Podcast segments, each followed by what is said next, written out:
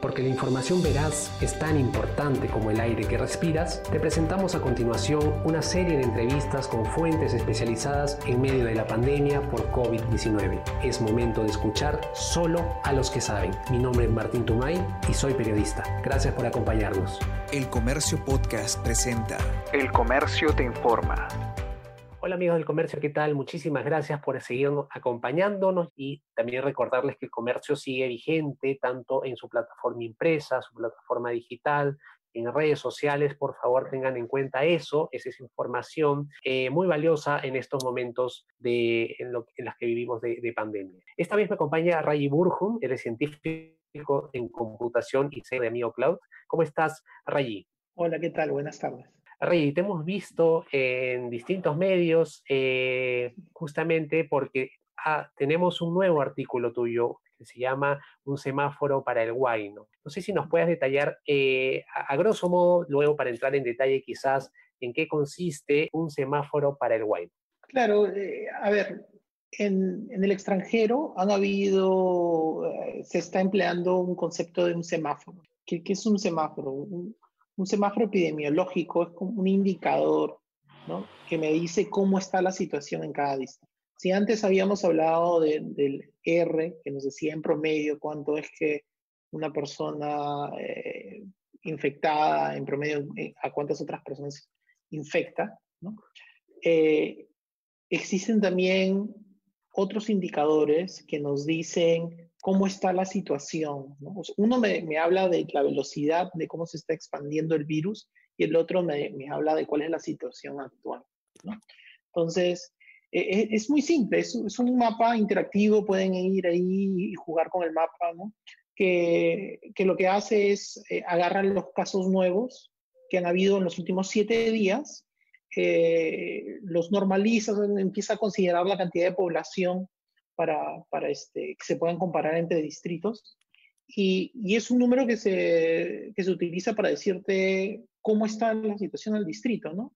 ¿Y qué es lo que hace? Eh, usa la analogía de un semáforo, ¿no? Entonces, semáforo es verde cuando todo está bien, igual verde, los distritos de color verde, todo está bien. Eh, amarillo cuando hay un, problema, eh, digamos que ya, ya, está subiendo el, virus, hay que prestarle atención.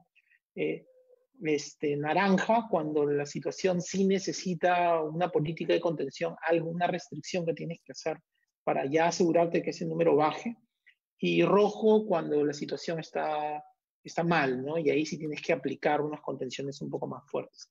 Entonces, este concepto de semáforo se ha ido aplicando en, en varios países y ahora que tenemos los datos abiertos desde hace dos semanas, eh, decidí pues crear la, semáforo peruano, ¿no? Para, saber exactamente qué es lo que está pasando. Este mapa es interactivo, justamente mencionabas, eh, se está actualizando de manera constante también. Bueno, bueno eh, lo hice el fin de semana y se ha actualizado solo una vez, ¿no? Y la idea es de actualizarlo eh, cada fin de semana, ¿no?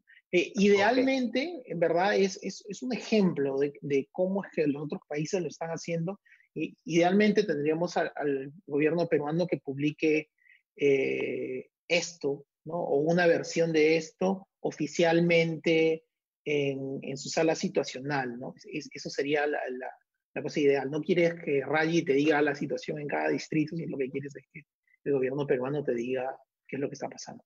En algún momento, Rayi, te vimos eh, en una conferencia junto al presidente de la República, ¿no? ¿Has tenido la oportunidad quizás de presentar estos alcances, lo que, vemos en este nuevo artículo, un semáforo para el Guayno? ¿Ya los has tenido la oportunidad de alcanzárselos quizás al presidente, a sus asesores o todavía? Sí, se, los he enseñado a los asesores eh, el fin de semana también, ¿no? Para que tenga acceso a eso. Eh, no se lo he enseñado directamente al presidente. Con el presidente solo hubo una reunión una sola vez y era para algo muy puntual, para lo que fue televisado. Y, y para mí el, objetivo de esa reunión era los datos abiertos y, y explicar un poco la, importancia de lo que era. Y sí me escuchó, ¿no? Sí me escuchó porque al final eh, pasaron unas semanas, también hablamos bastante de eso en redes sociales.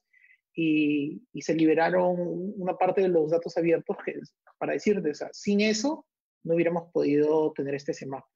Entonces es un avance bueno que se ha hecho Eh, pero todavía hay otros indicadores que serían buenos eh, publicar, ¿no? Y, de nuevo, todo es un pase de adelante, estamos mejor que antes, pero podemos estar mejor y yo creo que se trata de hacer ese tipo de críticas constructivas y, y de explicar qué es lo que se puede mejorar, ¿no?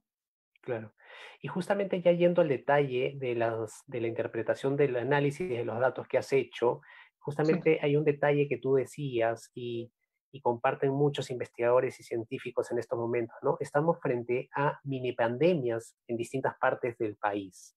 Y a propósito de esta frase, de estas mini pandemias distintas en, en, todas partes del país, eh, y teniendo en cuenta los datos que has analizado, perdón, ¿cuál es primero iniciar con los datos esperanzadores que quizás o, más positivos que se hayan encontrado a nivel Perú, ¿no?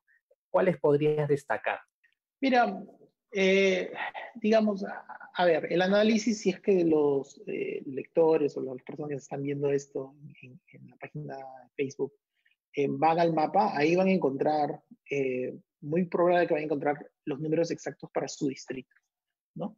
Entonces, lo que está claro para mí, y está también parte del, del, este, del documento que escribí, es que hay dos pilares que tenemos que prestarle atención. olvídate de la esperanza y todo eso por un lado, y es que hay que ir directo al, al, a, a, lo que tenemos que, que, arreglar, ¿no? Entonces, uno es, si ves el análisis de los mapas, en algunas áreas sí tenemos suficientes test eh, moleculares y en otras áreas no.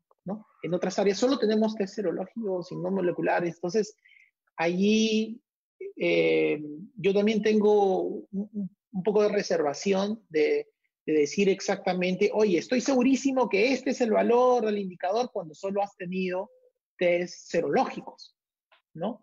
Entonces, el, punto también del el otro punto, aparte de presentar el concepto del semáforo visualmente, donde la gente puede interactuar con esto, también es de decir, mira, necesitamos revisar nuestra estrategia de cómo estamos aplicando los tests, cuándo y dónde, ¿no?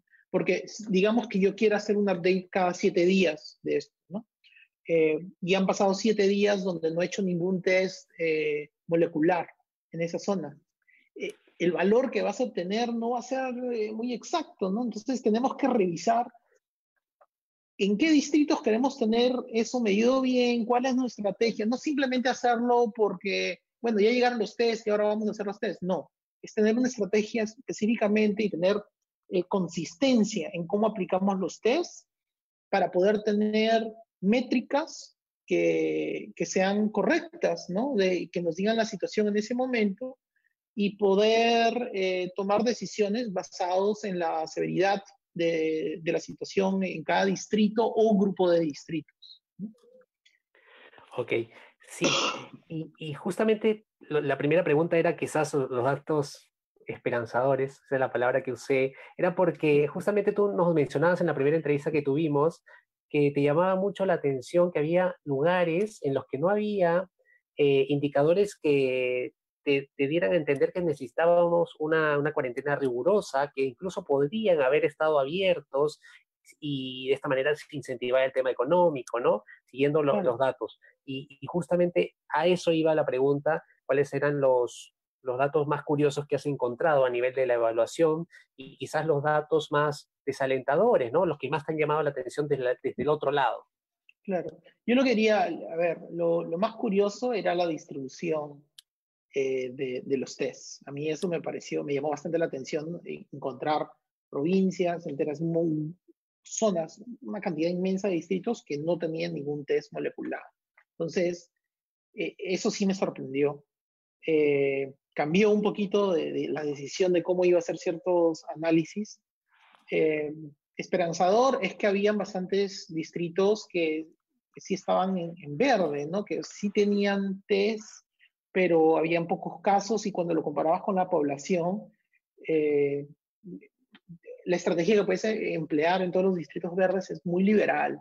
No puedes dejar de que tengan una economía que estén funcionando, puedes dejar que, que inclusive, de nuevo, o sea, en todos los países se aplican ciertas pautas, ¿no? La mascarita siempre va a estar ahí, el distanciamiento social siempre está ahí, lávate las manos siempre está ahí, pero te cierro tu, restaurante o te cierro esto, no pues eso no necesariamente. Ojo, ¿no? O te cierro tu tienda o qué sé yo, no.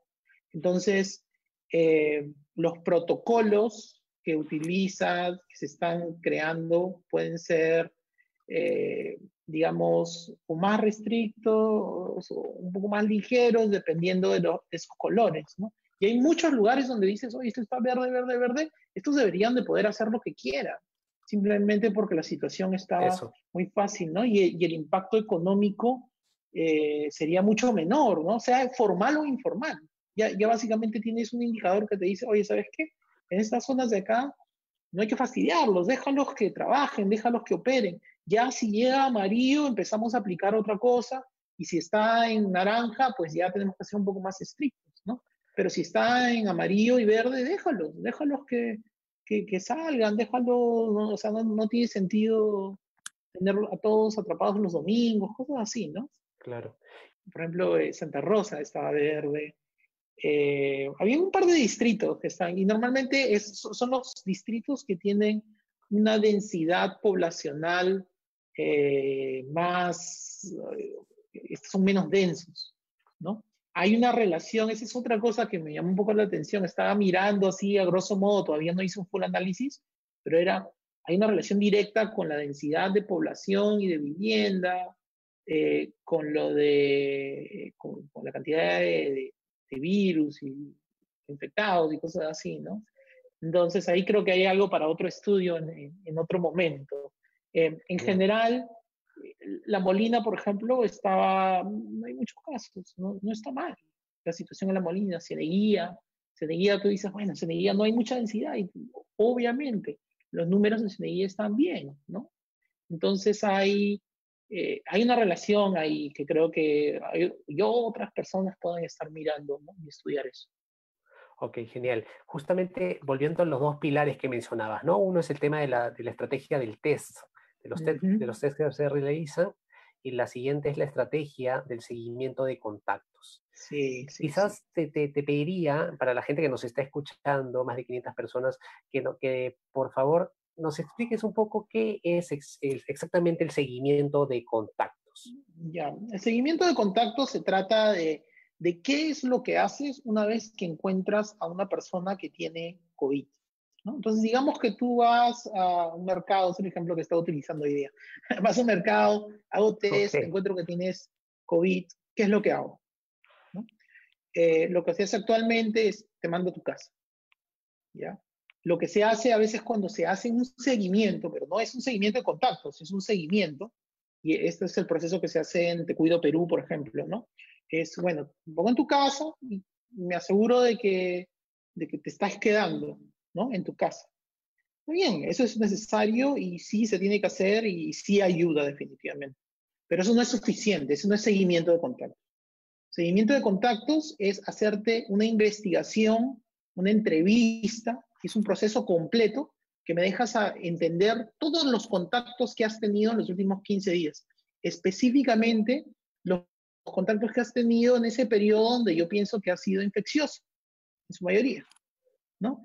¿Y, qué es lo que hago? Bueno, apunto, averiguo qué personas son, voy, busco a la persona, entrevisto a la persona, le aplico un test a la persona y hago eso con cada uno de los contactos e interacciones que ha tenido esa persona. ¿Para qué? Para que si, si encuentro que tienen COVID, también hacer que hagan la cuarentena y también les hago el seguimiento. Y, y no solo eso, sino también es informativo, porque te puedes acercar y decir, oye, ¿sabes qué? Eh, mira, estos son los recursos que tienes, si te pones peor, sé lo que tienes que hacer, bla, bla, bla. De esa manera puedes eh, atrapar a, los sintomáticos y asintomáticos también, ¿no? dependiendo de, porque no, es que random, así aleatoriamente haces un test, sino estás yendo específicamente a las personas que han en contacto cercano por más de X tiempo, ¿no? 15 minutos, 20 minutos, lo que sea. Eh, ese pedazo de investigación y de seguimiento eh, en todos los países se han contratado una inmensidad de personas, ¿no? O sea, el estándar mundial es que contratas un investigador, un contact tracer, ¿no? contact scout, tienen diferentes nombres en todos los países, pero la misma función, por cada 20.000 personas que, de, población que tengas, ¿no? Entonces, eso en Perú significa que necesitaríamos 1.500 personas para, para, eh, por lo menos, ojo, ¿ah? no, no máximo, sino por lo menos, para que hagan ese trabajo, ¿no? Y eh, es un trabajo de tiempo completo, es una, no estamos hablando de gente que va y, se fija exactamente eh, tu, tu, digamos, estabilidad en, salud, sino es una persona que se dedica a la investigación de qué es lo que ha pasado. No necesitas eh, ser superestrella o haber estudiado algo específico, ¿no? En todos los países los contratan el lunes, los entrenan el miércoles, el viernes ya están trabajando. Eh, y es un trabajo continuo y es un pilar esencial para asegurarte de, de, que tengas esa contención mientras que estás teniendo las libertades.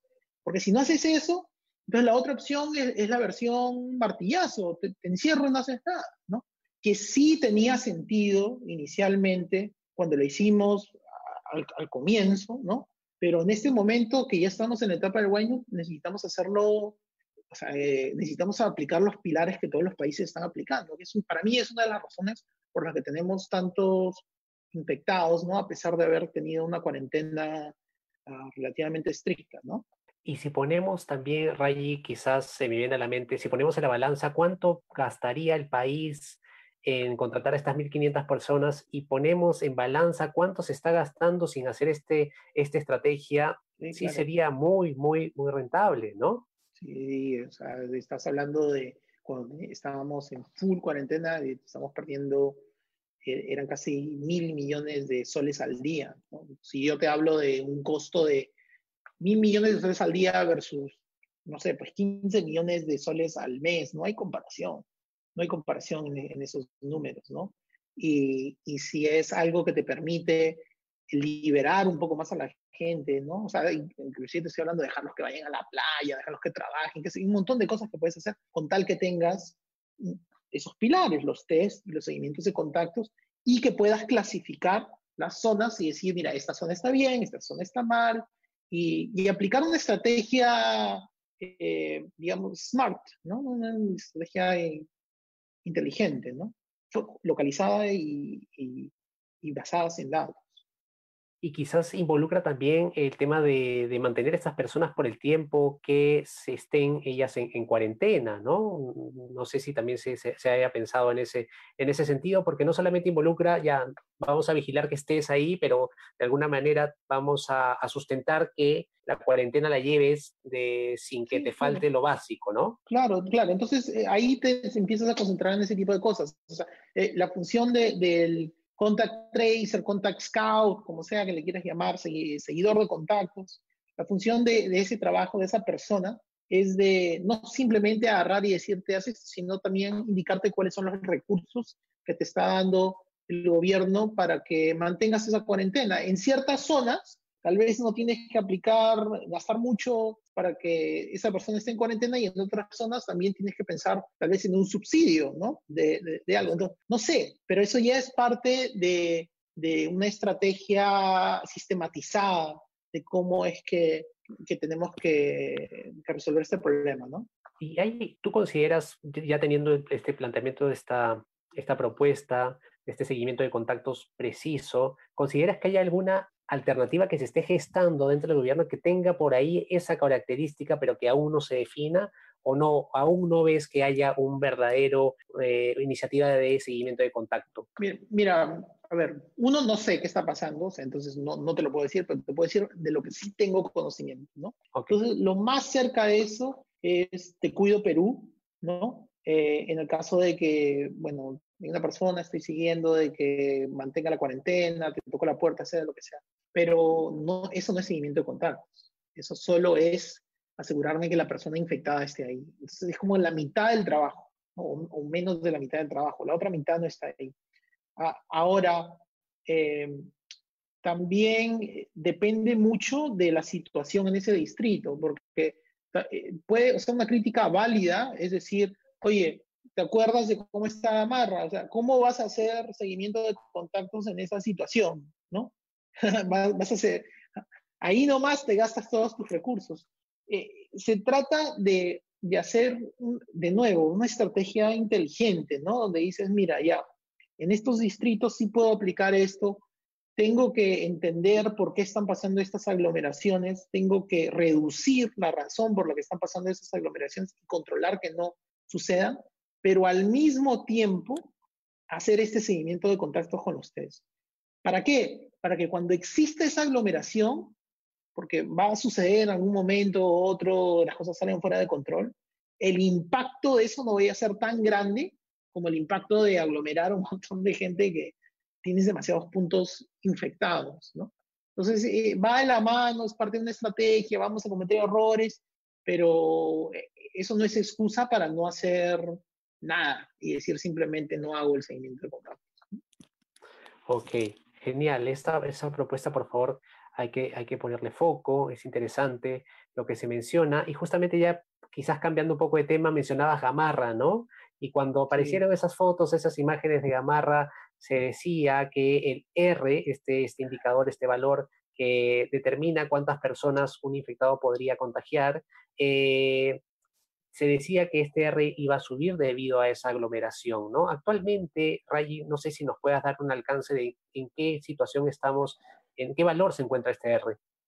Sí, a ver, ayer estaba, a ver, antes de ayer estaba debajo de 1, ¿ya? Ayer estaba en en uno. Estoy hablando de Lima, porque de nuevo, si quieres ver de los diferentes departamentos, puedes ir a winodata.com, ¿no? Pero a ver, actualmente el de Lima está todavía en 1. 1.1, uno clavado, igual que ayer, 0.96. 0.96, 0.92, 1. Claro. Los valores están en winodata.com, está clavadito en 1. Eh, y la manera como se hace el cálculo es una ventana que se desliza. Entonces, cada día afecta los últimos seis días para hacer el cálculo. Lo que vas a notar es de que si hay oscilaciones, o sea, sube mucho baja y mueves, cuando mueves esa ventana de visibilidad, eh, todos los valores anteriores se autorregulan para reducir ese, ese ruido, ¿no? Entonces, actualmente está en uno, que significa que se mantiene no está creciendo, ya no está creciendo, se mantiene. Por lo menos basado en los datos en Lima de lo, de lo que dice, ¿no? Pero de nuevo, no lo quieres en uno, lo quieres debajo de uno y radicalmente debajo de uno. Existe una crítica, de nuevo, de, de esos valores que dices, oye, ¿sabes qué? En este caso estás mezclando los test eh, eh, moleculares, serológicos, verdad.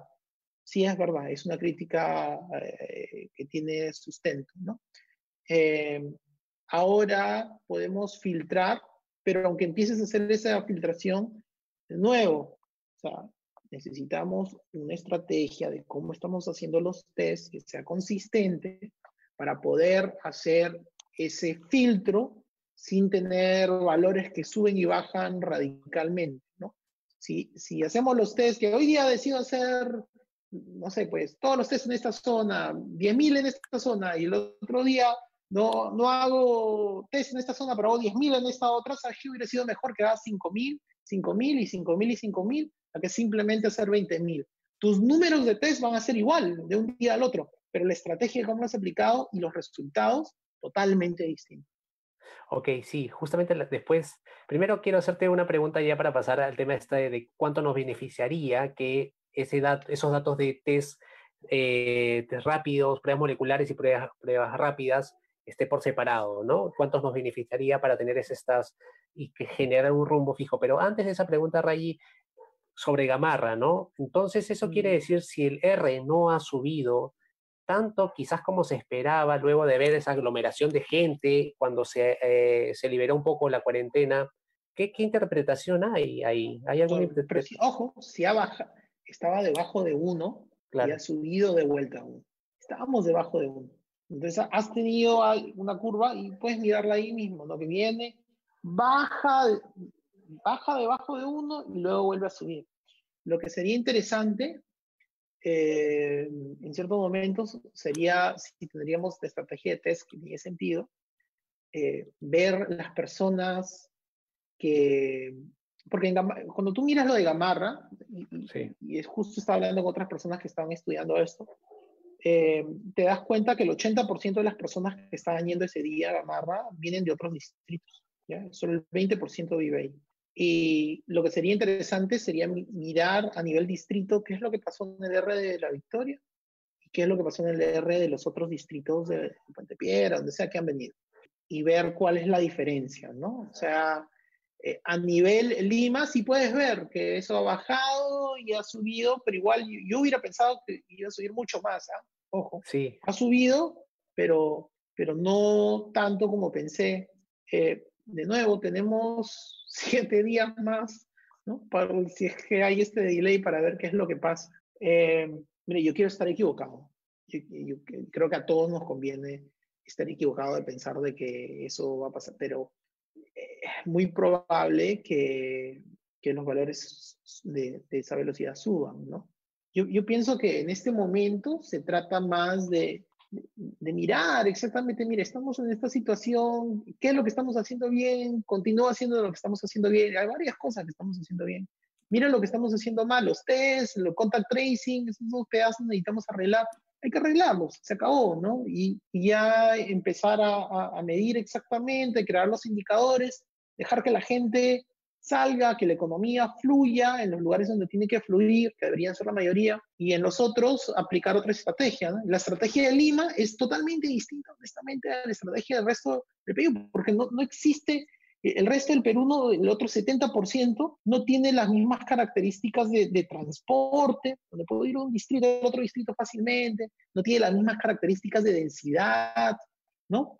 Eh, curiosamente, tú miras la ciudad de Arequipa, ¿no? Con una densidad alta en comparación, en diferencia de lo que es normal en el resto del, país, aparte de Lima, y tienen, eh, está en rojo, creo, eh, los colores, ¿no? Entonces ahí la situación se nota que está complicada, pero tú te alejas de la ciudad principal en Arequipa y ves que ya lo, todo empieza a bajar.